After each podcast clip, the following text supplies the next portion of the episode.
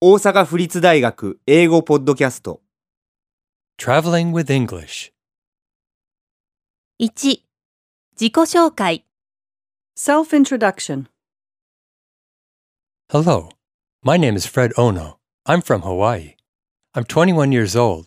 I'm a student at Osaka Prefecture University. I'm in my third year of economics. Now I'm traveling with a friend.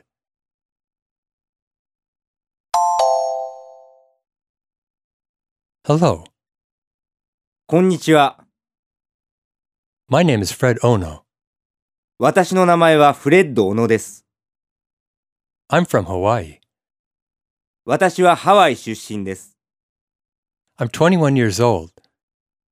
私は21歳です I'm a student at Osaka Prefecture University.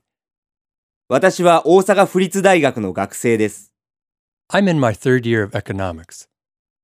私は経済学部の3年生です Now I'm traveling with a friend. 私は今友人と旅行しています